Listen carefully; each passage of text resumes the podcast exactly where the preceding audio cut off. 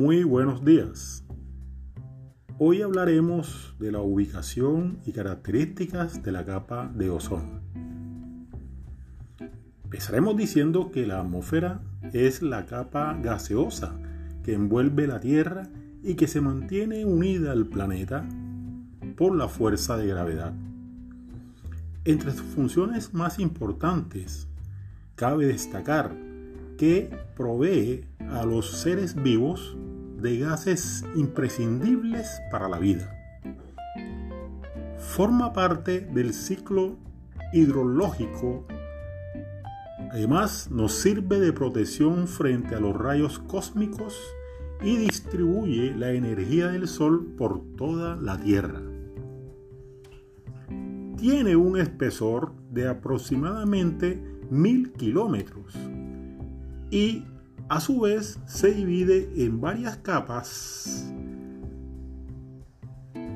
concéntricas sucesivas que se extienden desde la superficie del planeta hacia el espacio exterior.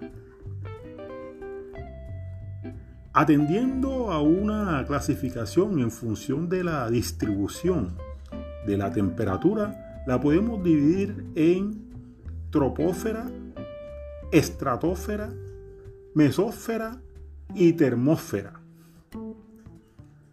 La capa inferior o tropósfera se extiende desde la superficie hacia unos 10 a 15 kilómetros de altitud. Menor en los polos y mayor en el ecuador. Contiene aproximadamente el 75% de la masa de gases totales que componen la atmósfera. En esta capa la temperatura disminuye con la altitud.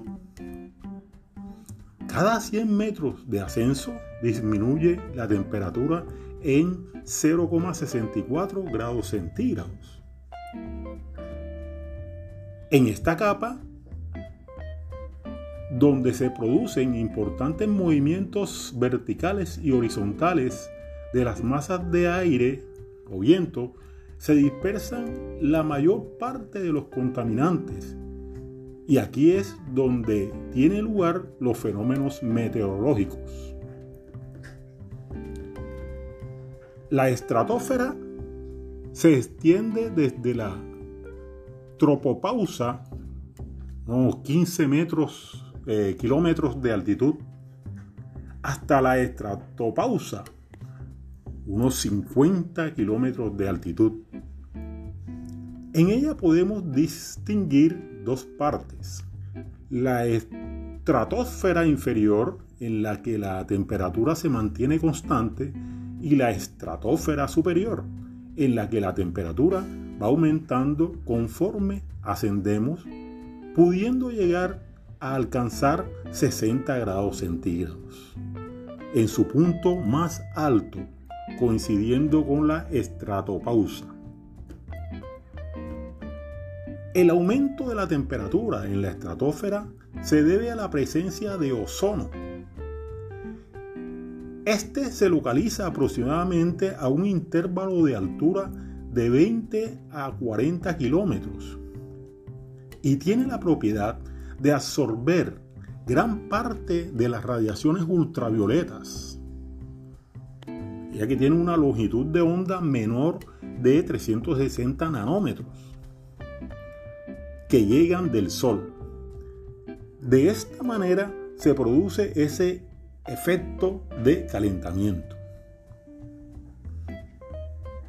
A continuación, nos encontramos con la termósfera o ionosfera.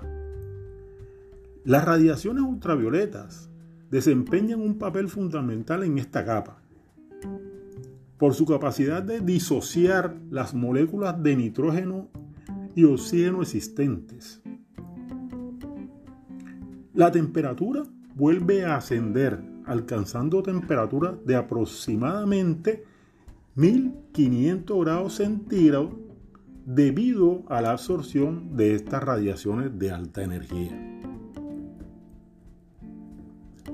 A partir de los 60 perdón, de los 600 a 800 kilómetros, empieza la capa externa o esósfera, que solo contiene 1% de la masa total de la atmósfera.